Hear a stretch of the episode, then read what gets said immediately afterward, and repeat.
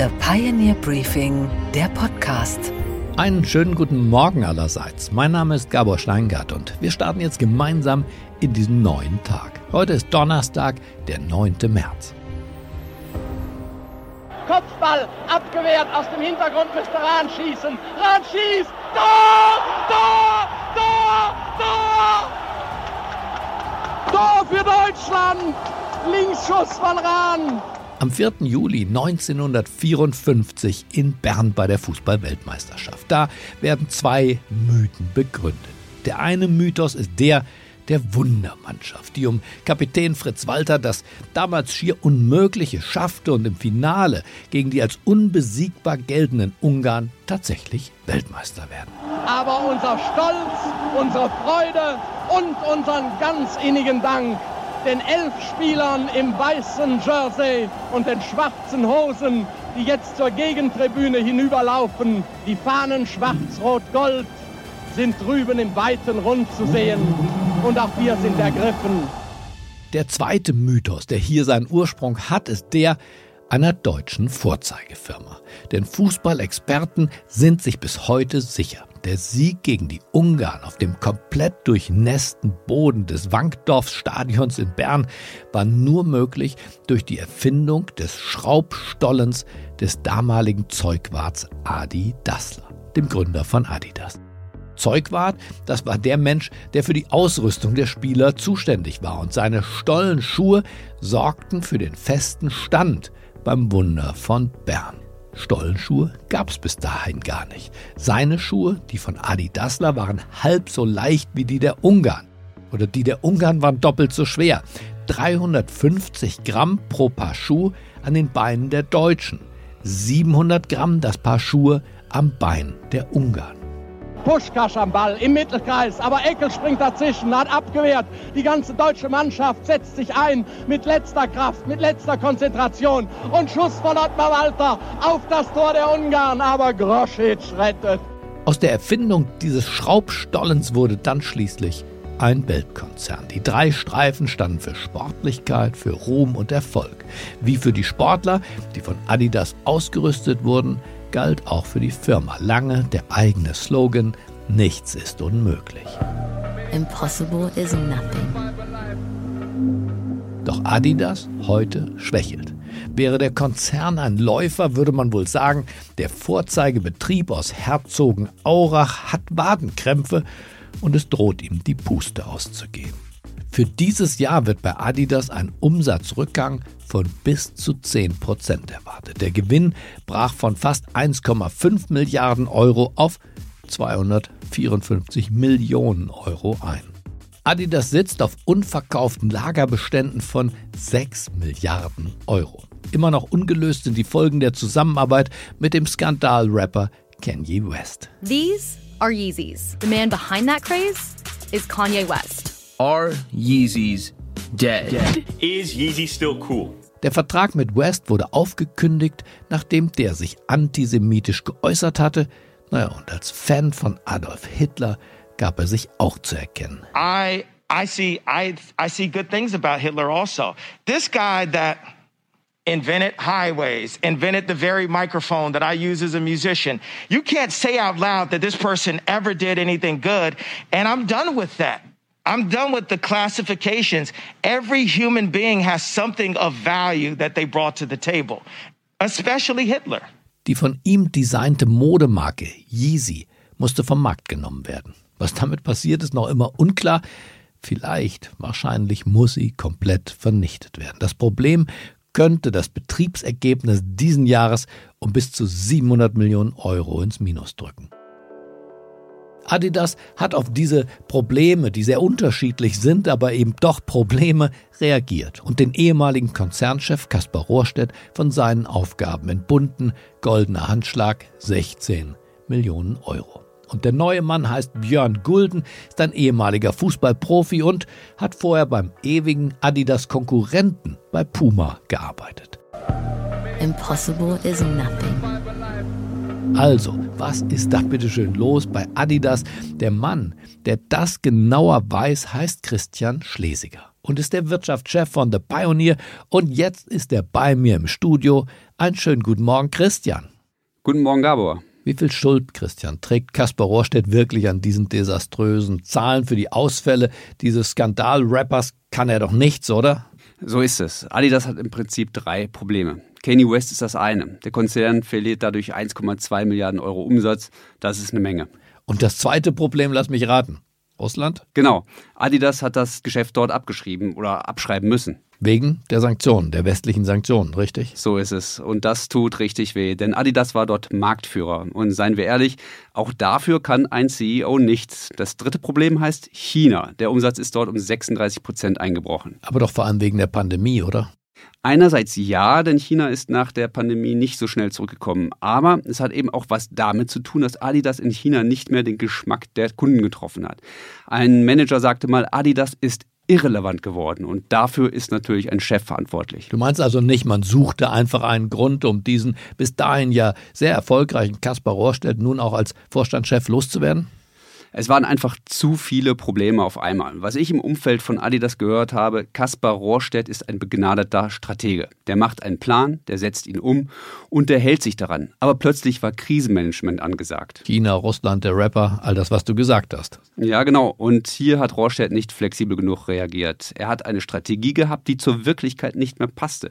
Er war der Stratege. Er hätte der Manager sein müssen. Weniger Kopf, mehr Ärmel hoch. Aber Christian, es geht ja nicht nur um Rohrstedt. Darüber würden wir heute Morgen gar nicht so ausführlich sprechen. Adidas ist ein nationales Symbol für mich. Da geht es nicht nur um Gewinn, Verlust.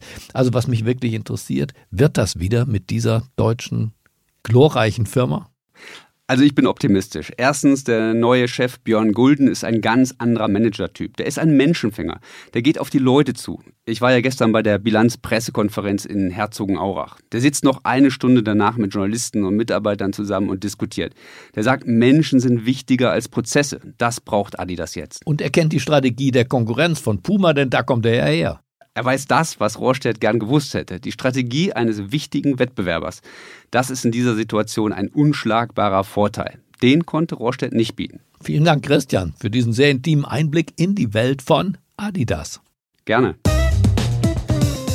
Unsere weiteren Themen heute Morgen. Ich spreche mit der Militärexpertin Florence Gaub über Krieg und Frieden in der Ukraine und die Bedeutung von europäischer Symbolpolitik. Ja, aber natürlich hat das einen Effekt. Ich meine, der Ukraine den Beitrittskandidatenstatus der EU zu geben, hat ja auch in Anführungsstrichen nur Symbolcharakter. Aber der Symbolcharakter sagt aus, wir als EU stehen hinter dir.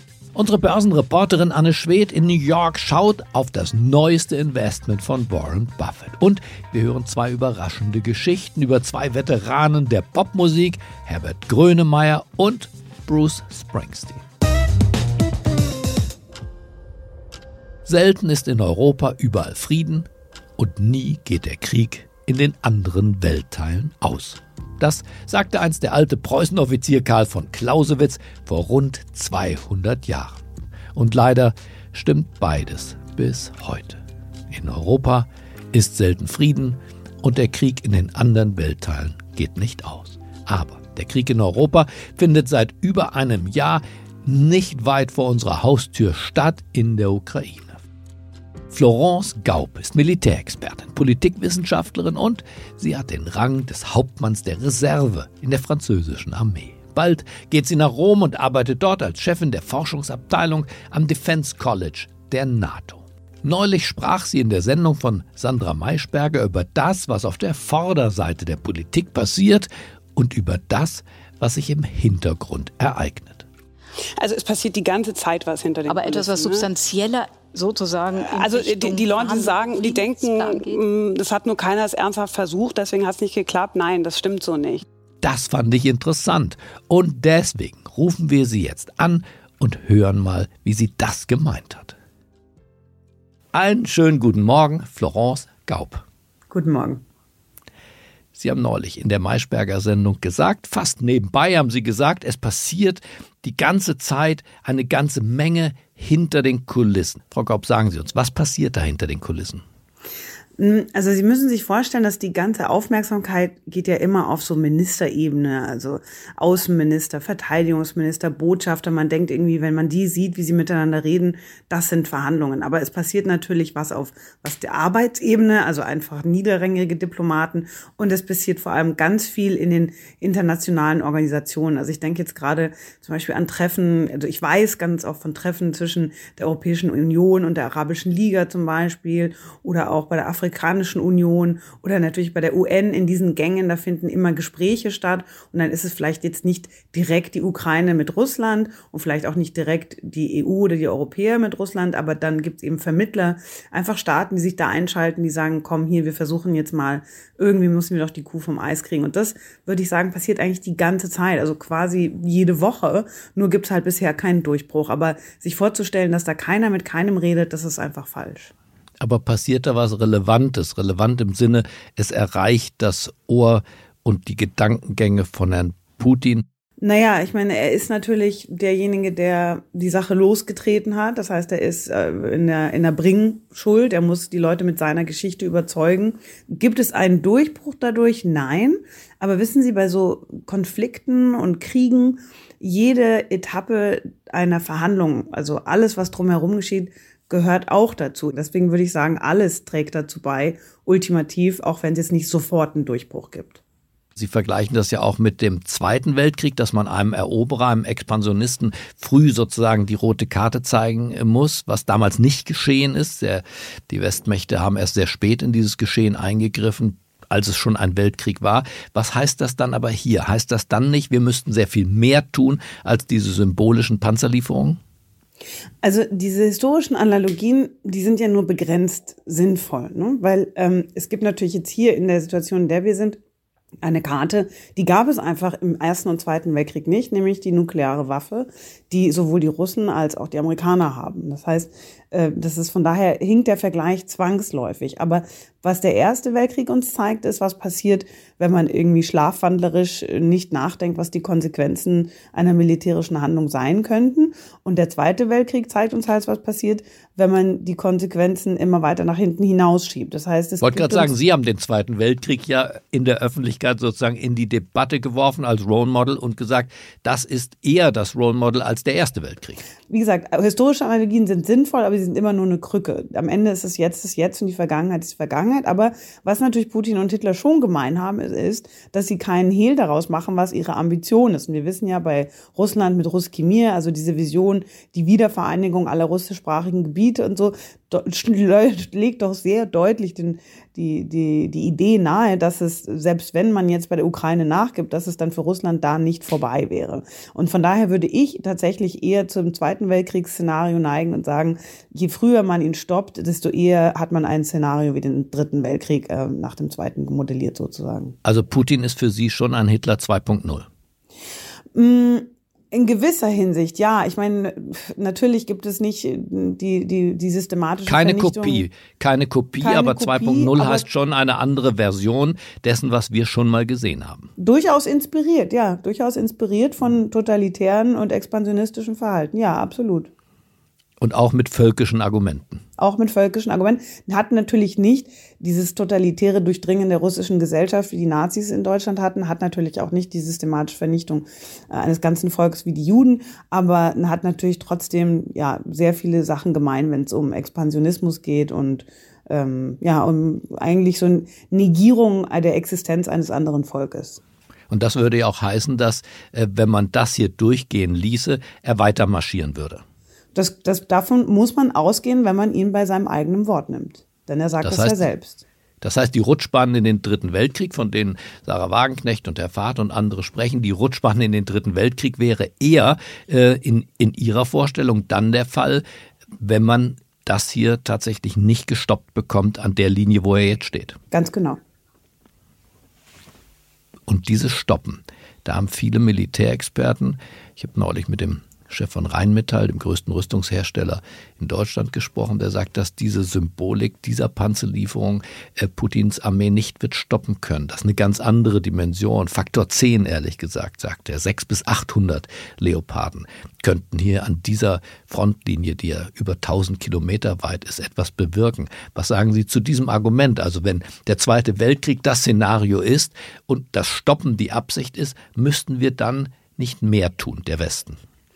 Das Argument, das ist ein typisch militärisches, das macht auch Sinn, wenn man Militär ist, aber ein Krieg wird ja nicht nur auf militärischer Ebene statt, äh, ausgeführt. Ne? Also es gibt immer zwei Ebenen. Es gibt die militärische oder was man auch operationelle und taktische Ebene nennt, also einfach wirklich die Panzer, die Soldaten, die auf sich schießen und so weiter. Und dann gibt es einfach die, das, was man nicht anfassen kann, die strategische Ebene, nämlich in den Köpfen von Putin und den Entscheidungsträgern. Sie können das, den Krieg auf beide Arten beenden. Sie können entweder das, was äh, gerade erwähnt wurde, sie können einfach so viel ähm, Waffen draufhauen, bis wir quasi physisch jeden einzelnen Russen aus dem Land getragen haben. Oder sie können in den Köpfen der russischen Regierung erreichen, dass sie versteht, dass sie den Krieg militärisch nicht gewinnen kann. Und deswegen tue ich mir ein bisschen schwer, wenn in der Argumentation die Symbolik so dargestellt wird wie etwas, was ja keinen Effekt hat.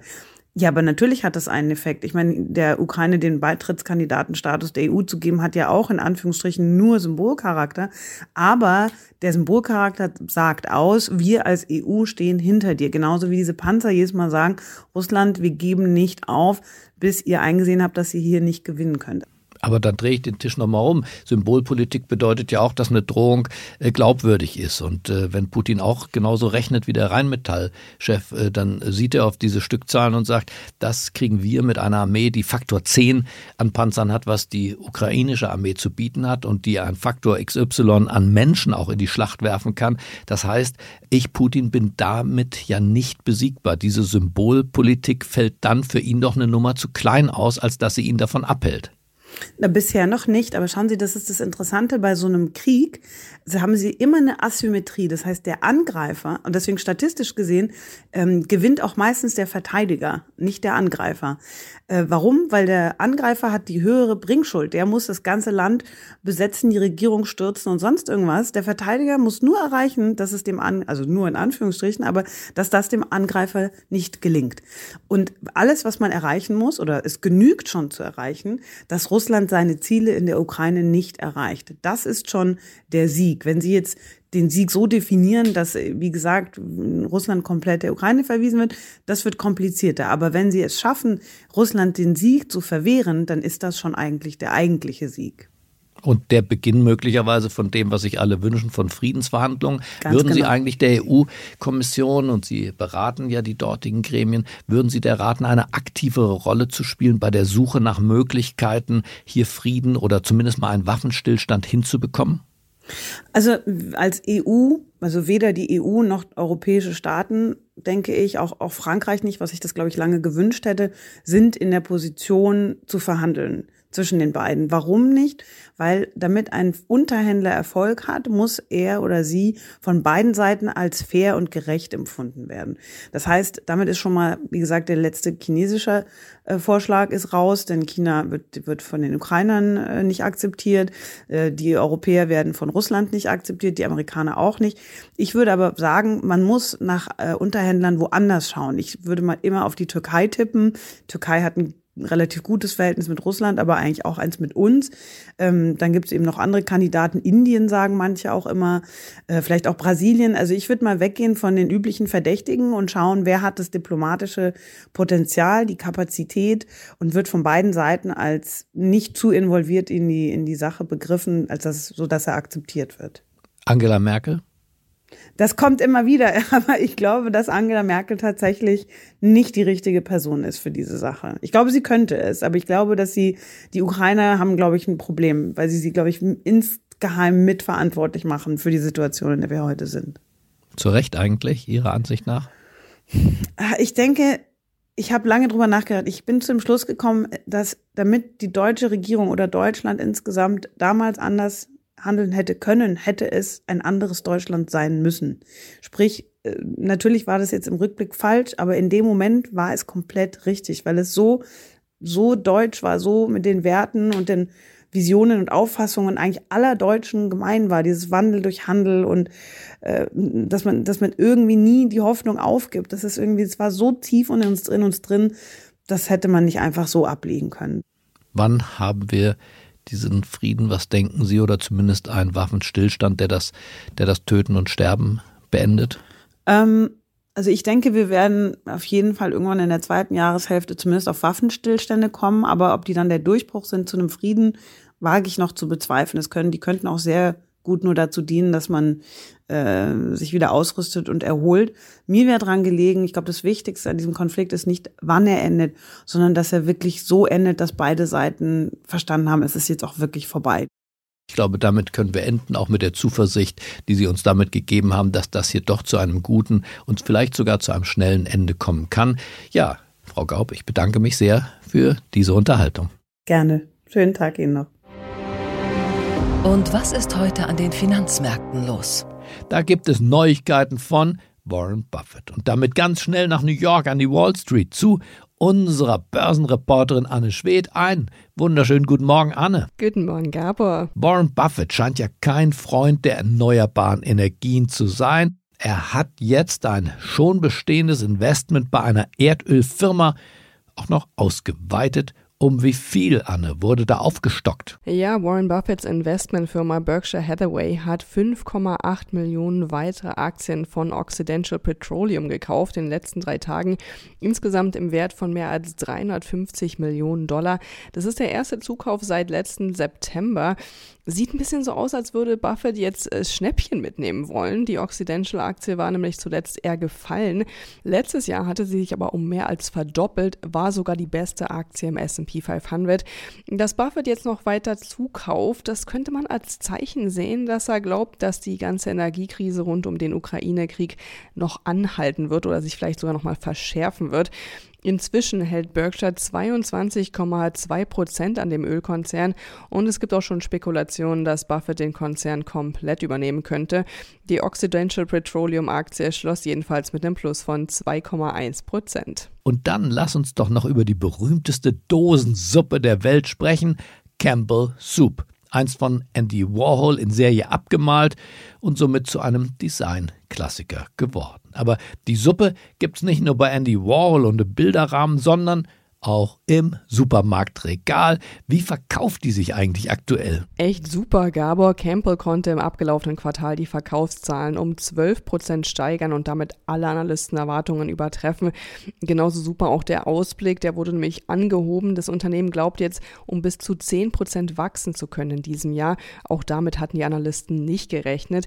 Ein Grund dafür ist, dass Campbell mit seinen Produkten echt gut ankommt in so Zeiten, wo die Leute genau aufs Geld schauen wegen der Inflation und da eher nach schnellen, einfachen Gerichten greifen. Die einzige Konkurrenz kommt von so No-Name-Eigenmarken in denselben Kategorien, aber auch davon lässt sich Campbell nicht verunsichern und setzt auf seine beliebten leckeren Rezepte, die auch einfach einen richtig guten Ruf haben. Den Anlegern hier an der Wall Street haben die Ergebnisse auch geschmeckt. Die Campbell Soup Aktie schloss mit 2% im Plus. Okay, Gabor, und was hat dich heute Morgen wirklich überrascht? Na, dass Herbert Grönemeyer so flexibel ist, um für den Weltfrauentag einen seiner größten Hits nochmal neu aufzunehmen. Sein Song Männer erschien 1984 als Single.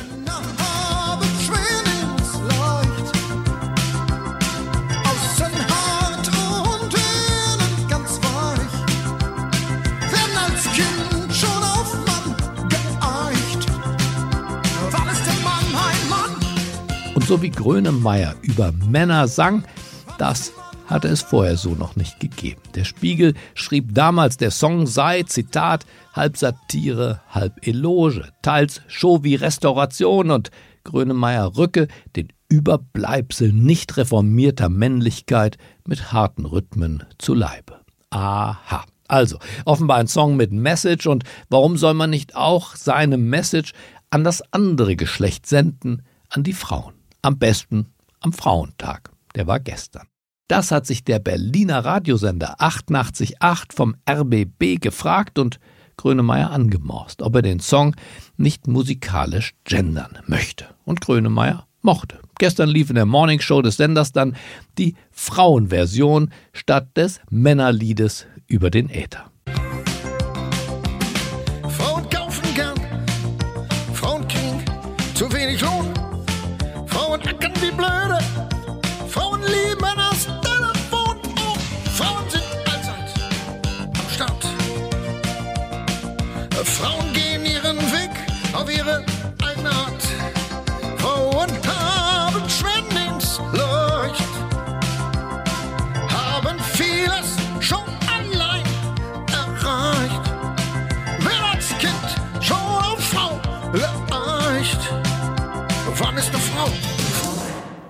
Leicht holprig rüber, aber trotzdem coole Aktion von Grönemeyer. Vielleicht kann er sich das Umtexten seiner größten Hits als Geschäftsmodell für die Zukunft sogar merken und das Ganze ausbauen aus Bochum wird dann vielleicht München oder Berlin und aus Currywurst Gehst du in die Stadt, was macht dich da satt? Ne Currywurst. wird dann der Tofu-Burger. Und was, Gabor, geht eigentlich gar nicht? Es geht gar nicht, die Bedeutung von Altmeister Bruce Springsteen für das Popgeschäft zu unterschätzen und seinen Einfluss auf das Leben anderer Musiker. So wissen viele gar nicht, dass Springsteen einst einen Song schrieb, der bei ihm selber floppte, aber für eine andere Band einen ganz großen Erfolg bescherte. Im Februar 73 war das. Da veröffentlichte der Boss diese Nummer hier.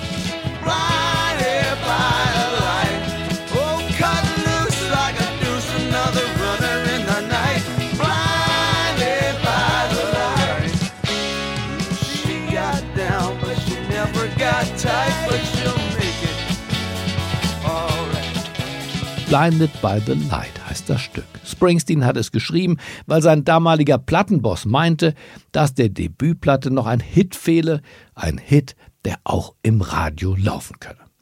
Aber der Song wurde dann leider gar kein Hit und geriet in Vergessenheit. Und drei Jahre später kamen die Rocker von Manfred Mann's Earth Band und machten eine Coverversion daraus. Der Sänger der Band hieß damals Chris Thompson und da klang das Lied dann so.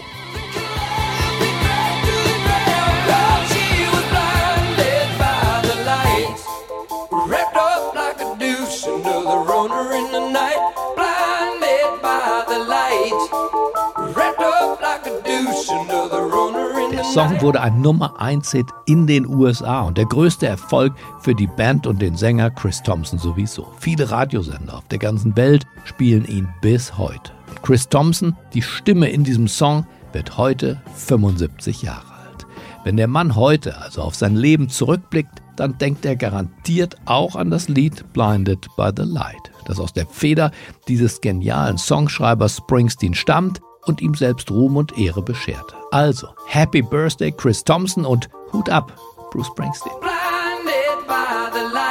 Ich wünsche Ihnen einen gefühlvollen Start in diesen neuen Tag. Bleiben Sie mir gewogen und begrüßen Sie morgen früh mit derselben Leidenschaft meine Kollegin Chelsea Speaker hier am Mikrofon. Ihr Gabor Steingart.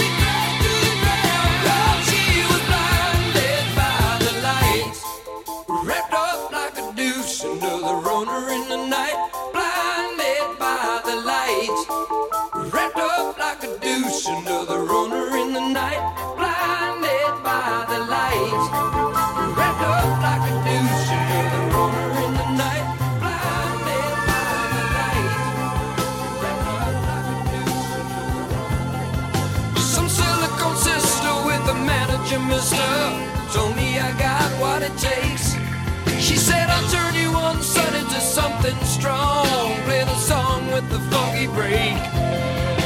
And go-kart Mozart was checking out the weather chart, see if it was safe outside.